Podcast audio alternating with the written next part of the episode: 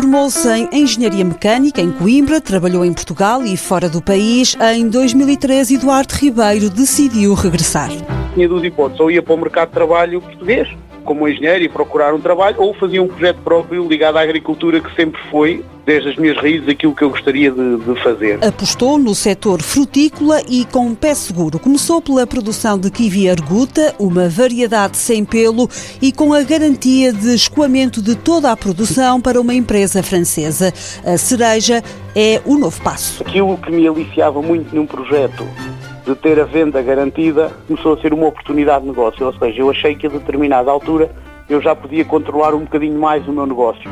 Já poderia ser eu a começar a vender, eu a escolher os meus próprios clientes. Eduardo Ribeiro vive na aldeia de Massinhata da Seixa, em Oliveira de Azeméis. Foi lá que teve a ideia de avançar para a produção de cereja. Aqui, inexplicavelmente, havia muitas cerejeiras plantadas porque há, um, há, muitos anos se plantou nesta zona muita cereja e eu via constantemente cerejeiras a produzir. Aquilo que não seria muito indicado pelas condições do clima, a verdade é que havia condições específicas nesta zona para as produzir, uma vez que elas estavam instaladas em muitos sítios. Visitou vários produtores em Portugal e foi até Barcelona. Encontrei uma variedade nova, uma variedade desenvolvida pela Universidade de Bolonha, em que a patente estava numa empresa espanhola e queria ir por aí. A plantação em 2 hectares de terreno começou este ano e tem tecnologia associada. Temos sensores de umidade, sensores de temperatura, temos sensores de controle de fertilização, temos muitíssimos sensores instalados, sensores de controle de bomba, temos muitíssimos sensores instalados que nos permitem dar uma informação de controle. As primeiras cerejas devem chegar ao mercado em 2021.